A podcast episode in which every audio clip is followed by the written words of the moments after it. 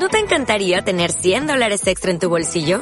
Haz que un experto bilingüe de TurboTax declare tus impuestos para el 31 de marzo y obtén 100 dólares de vuelta al instante. Porque no importa cuáles hayan sido tus logros del año pasado, TurboTax hace que cuenten.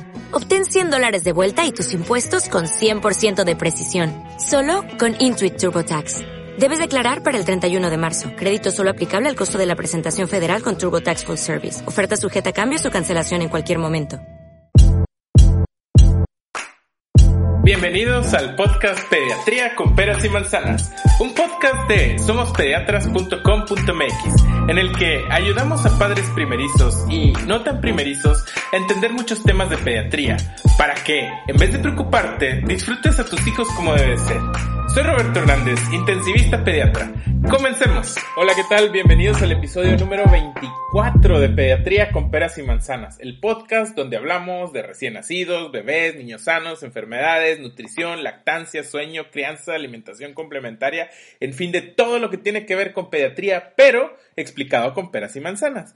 El bebé de nuestro podcast actualmente tiene nueve meses y hemos hablado un poco de fiebre en otros contextos, pero ahora vamos a hablar de la fiebre en general.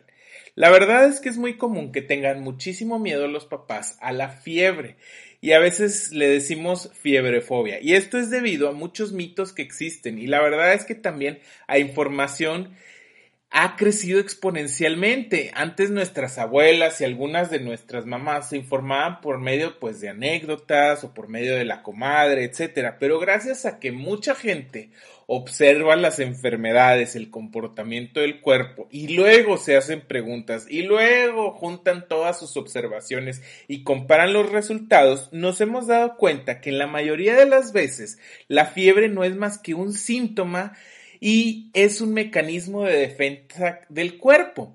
Ahora, primero que nada, vamos a definir la fiebre. ¿Qué es la fiebre? La fiebre se define como la temperatura mayor a 38 grados Celsius y para los que nos escuchan que miden su temperatura en Fahrenheit son 100.4 grados. Partiendo de ahí, la fiebre se asocia a otros síntomas adicionales como lo son taquicardia, es decir, que el corazón late más rápido, y taquipnea, que quiere decir que la respiración es más rápida. Y estas se deben a una aceleración del metabolismo y obviamente necesita más sangre que circule, pero también como más sangre circula, más oxígeno necesita, entonces empiezas a respirar más rápido. Ahora, ¿cuál es la causa de la fiebre? La fiebre es causada por nuestro sistema inmune por unas sustancias inflamatorias que les llamamos pirógenos endógenos. Estos, y miren, no se los tienen que aprender, pero son interleucinas. Los números son 1, 6, 8 y 12, o sea, interleucina 1, 2, 6 y 8. Y otra molécula que se llama interferón gamma y el factor de necrosis tumoral. A estos les llamamos los pirógenos endógenos. Les digo esto porque no todo, digo, sí el 90 o a lo mejor 95 cercano al 100% de los casos de fiebre son infecciosos, pero la fiebre es causada por moléculas inflamatorias. Entonces, cuando se nos sale de un cierto patrón, pensamos en otras cosas. ¿Qué puede ser? Las dos principales cosas, además de las infecciones, que pensamos, pues son enfermedades oncológicas o enfermedades autoinmunes como las perdón, enfermedades inmunológicas como las enfermedades autoinmunes. Ahora, antes de que te dé algo y empieces a alucinar como que tu bebé tiene fiebre y puede ser cáncer o lupus o no sé, quiero decirte que esas son las menos. De hecho, el 90% de las infecciones ni siquiera son severas, son parte de la infancia. Casi les puedo decir que parte del desarrollo inmunológico de tu bebé. Entonces, no te preocupes. Ahora ya te vas a quedar con la duda. Cuando sospechamos de que algo no es benigno, te lo voy a platicar de una vez para que no estés con la angustia. Pues cuando la fiebre, por ejemplo, persiste más de cinco días, empezamos nosotros los pediatras a cuestionarnos si puede ser algo inflamatorio. O cuando es muy persistente, que duran semanas o incluso este que son que va y viene a cada ratito sin otros síntomas infecciosos, bueno, ahí lo sospechamos.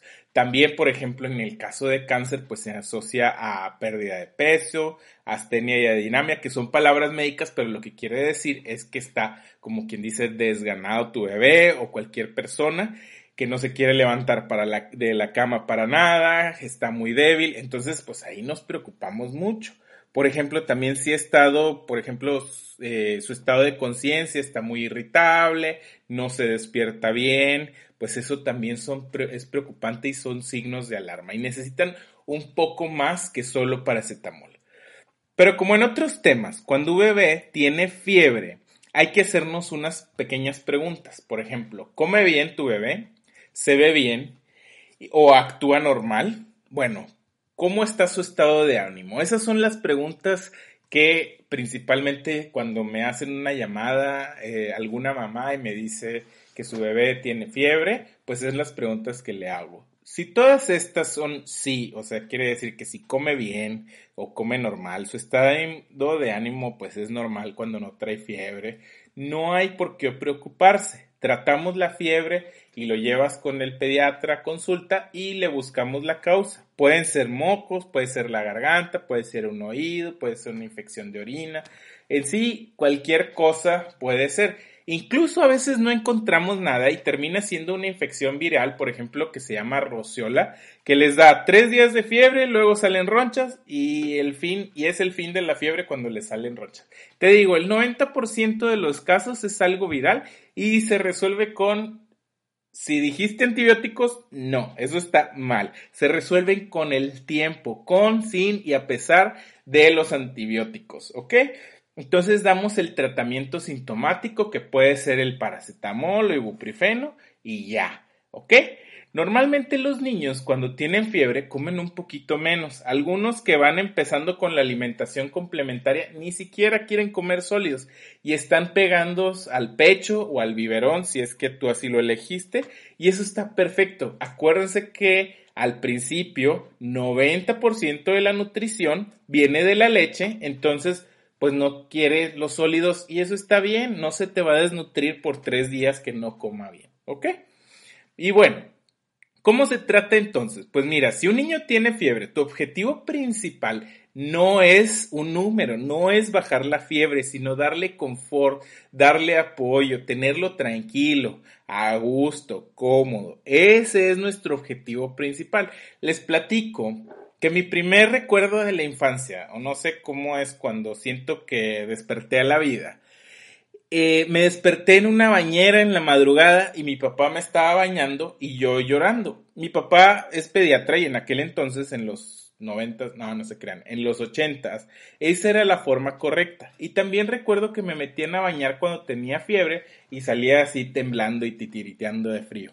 Aún el agua estuviera tibia o calientita. Incluso en hospitales en los que yo he trabajado hay bañeras para bañar a los niños. Y sí sirve. La verdad es que los medios físicos, pues ya saben, ustedes si son ingenieros o lo que sea, pues la convección y la transmisión del calor, se hace el intercambio y pues así se baja la temperatura. Pero, ¿a ustedes les gusta bien? Obviamente a mí no, se lo pudieron notar. En fin, el mensaje que les quiero dar es que a los niños hay que darles confort. Entonces, ¿qué les recomiendo? Pues bueno, primero si tu bebé lo ves dormido, no quiero que vayas a checarle la temperatura cada rato, suena tentador y si tienes un trastorno obsesivo compulsivo, pues no te lo va a permitir, pero lo que necesita tu bebé es descansar. Entonces, puede que esté un poco caliente y qué, déjalo, está dormido ahí, entonces está bien. Pero por ejemplo, hay veces que el bebé está dormitando y luego está como incómodo, llorando, quejándose entre los sueños. Bueno, lo que puedes hacer ahí es tomarle la temperatura, ver que todo esté bien, darle un poco de medicamento y si lo necesita, si es que lo necesita, y puedes dárselo pues, cuando tenga fiebre o una vez que esté incómodo, que por ejemplo mides 37.5 y va de subida la temperatura, bueno, pues le das el medicamento y no pasa nada. Ahora, ¿qué medicamentos damos? Bueno, pues idealmente el paracetamol, que también en Estados Unidos le llaman acetaminofén, que son exactamente los mismos. Los nombres comerciales en México son el Tylenol o el Tempra, que son las marcas más famosas. Y hay más. Es verdad que es lo mismo que compres uno, el otro, el genérico. La verdad es que no importa. La dosis, de hecho, viene marcada con una pipeta para dosificar, pero normalmente es de 10 a 15 miligramos por cada kilo de peso. Yo a mis pacientes les gusta darles 15 miligramos por cada kilo de peso. La ventaja del paracetamol es que se puede dar hasta cada 4 horas por un día sin exceder de estas dosis. Ahora, hay dos presentaciones, las gotitas que vienen más concentradas y el jarabe. Las gotas son de 100 miligramos por mililitro y estas le tocan de 0.15 mililitros por cada kilo de peso. Así que, por ejemplo, si tu bebé pesa 8 kilos, le tocarían 8 por 0.15, que son 1.2 mililitros. Facilito, ¿no? Ahora, las gotas no me las redondeen, o sea, porque si le damos 1.5 mililitros, pues es una considerable diferencia mucho mayor. También otro truco es que cada gota que le das son aproximadamente 5 miligramos. Entonces, por cada kilo de peso le tocan 2 a 3 gotas que son de 10 a 15 miligramos por kilo. A mí no me gusta darle así porque andar cortando las gotitas y persiguiendo al niño con fiebre que aparte está llorando, pues tampoco creo que sea práctico, pero yo les doy la información y ustedes saben lo que mejor les funciona. Ahora, de la presentación del paracetamol, que es el jarabe, viene de 3.2 gramos en 100 mililitros. Esto quiere decir, porque así lo ven en la caja, esto quiere decir que trae 160 miligramos por cada 5 mililitros.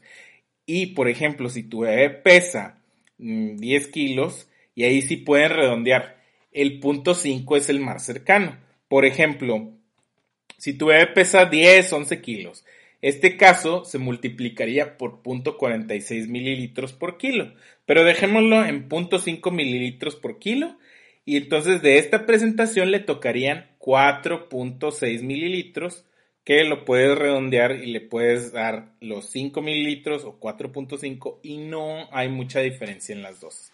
Va, solo fíjense en la presentación porque si le llegas a dar 5 mililitros de las gotas, pues es una dosis muchísimo más alta y la concentración pues nos puede meter en algo de problemas.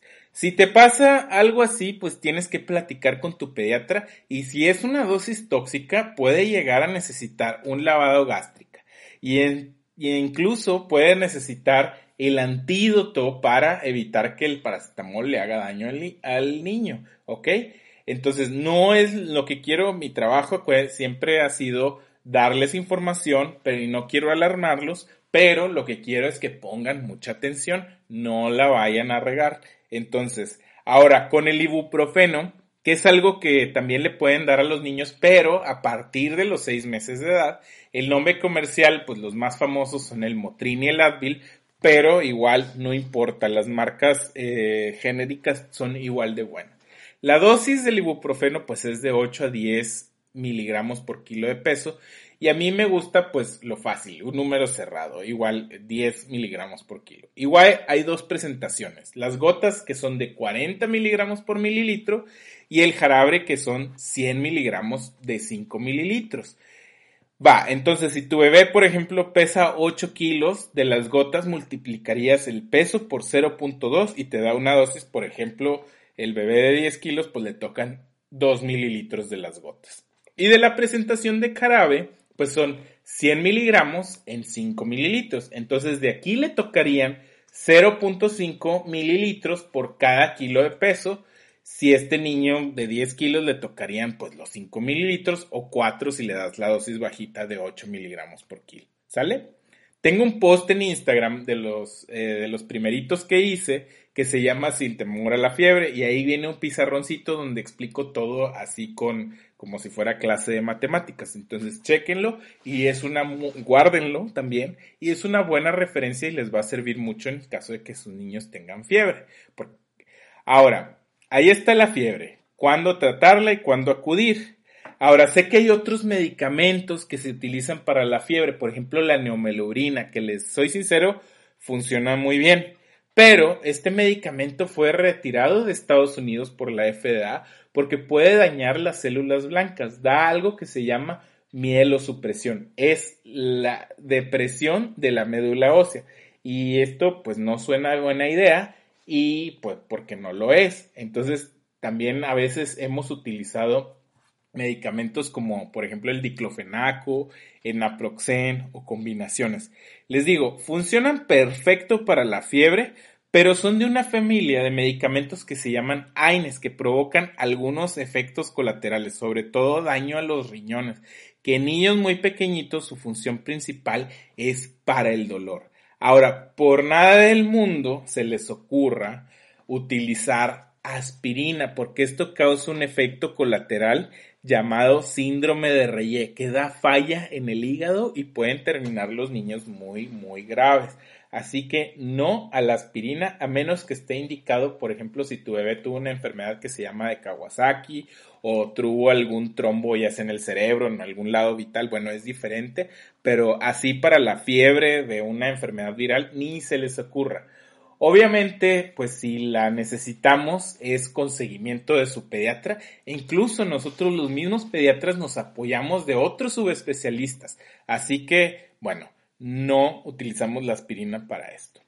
Ahora, entiendo de dónde viene todo este miedo a la fiebre, que es que convulsione el niño y que quede mal de su cerebrito.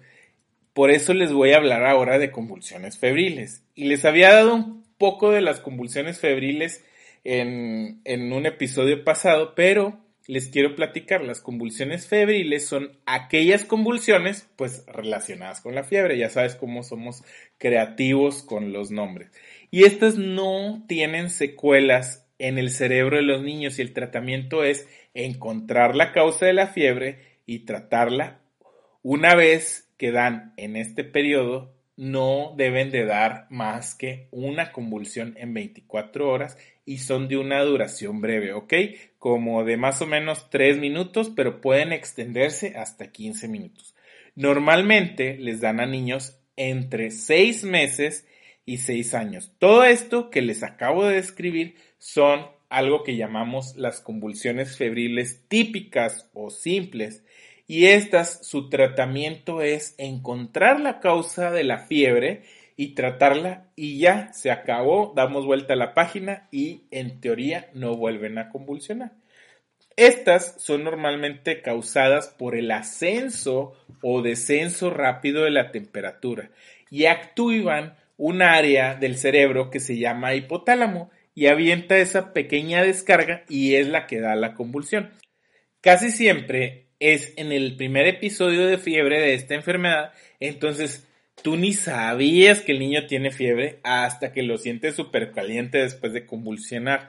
Pero muchas veces pasa que los papás se sienten negligentes o malos padres. No, a ver, estas cosas pasan muy rápido y no hay nada que hacer para prevenirlas. Y no le pasa nada a su cerebro. Obviamente son aparatosas. A ver, nadie quiere ver a su niño convulsionar. Te sacan un sustote, no te digo que no. Es más, si un hijo mío tuviera convulsiones febriles, pues sí me asusto. Porque claro, tu niño se puede poner rígido, temblar, ponerse morado, los ojos hacia arriba en blanco y terminan de convulsionar y se quedan dormidos por un periodo que puede ser hasta de dos horas. Entonces, claro que te asustas. Y bueno, ¿qué hay que hacer? Como siempre, pues hay que guardar la calma, poner la, la, cabecita y el cuerpo hacia un lado y contar el tiempo, porque claro, a ti te va a parecer eterno. Ahora, y si puedes pedir ayuda y asistencia, pues háblale a tu pediatra o a alguien que te pueda ir guiando. Obviamente no les digo esta información para que digan, no, pues ya no pasa nada y no, es para darles tranquilidad, pero que lo lleven a su valoración con su pediatra o con quien les pueda apoyar en ese momento. Ahora existen porque me pueden decir que el hijo de quién sabe quién tuvo fiebre, convulsionó y quedó mal. Ahí la convulsión no es una convulsión febril típica, o entraría en la categoría más bien de las convulsiones febriles atípicas, es decir, que convulsionó diferente a lo que ya mencionamos y ahí no es que la fiebre causó la convulsión, sino que la convulsión fue por otra causa, ya sea una infección del cerebro que tenía fiebre y luego convulsionó, y bueno, pues el daño es por la infección del cerebro, o que convulsionó por, eh, porque tenía eh, un síndrome epiléptico porque y luego terminó convulsionando siempre. Bueno, pues son pacientes que ya tienen una predisposición a la a las convulsiones y este pues van a seguir pasando. Estas convulsiones se salen del patrón totalmente, ameritan estudios y algún tipo de tratamiento y les digo que nos apoyamos con los neurólogos, incluso pues ellos son los que continúan el manejo de este padecimiento. Y hasta aquí hemos hablado, abarcado, ya son expertos en fiebre y convulsiones febriles. Lo que quiero que se lleven de esta plática, de este episodio, pues es que estos tres puntos. Primero, que la fiebre no tiene nada que ver con gravedad. Y el segundo, el objetivo del tratamiento es quitar el malestar del niño y no enfocarnos en un número, no obsesionarnos con bajar la fiebre porque este les puede traer incomodidad. Y el tercer punto que quiero que recuerden que las convulsiones febriles no causan ningún daño neurológico y el tratamiento es la causa de las fiebres. ¿Ok? Espero que les haya servido mucho este episodio. Cada vez me llegan más comentarios de cómo les ha servido el podcast, incluso anécdotas de cómo se acordaron y les ayudó. Eso me da muchísimo gusto y me motiva muchísimo, no saben cuánto. Esta es mi mayor satisfacción. Espero que les esté sirviendo y escríbanme los temas que quieran tratar porque esto es para ustedes. Muchísimas gracias, como siempre, por suscribirse al podcast, por seguirme en Instagram, por sus valoraciones de 5 estrellas, todos sus comentarios, como les digo, me encanta leerlos o escuchar sus mensajes de audio. A todos les contesto, en verdad, a todos les contesto. Entonces, nos vemos el próximo jueves como todos los jueves. Chao.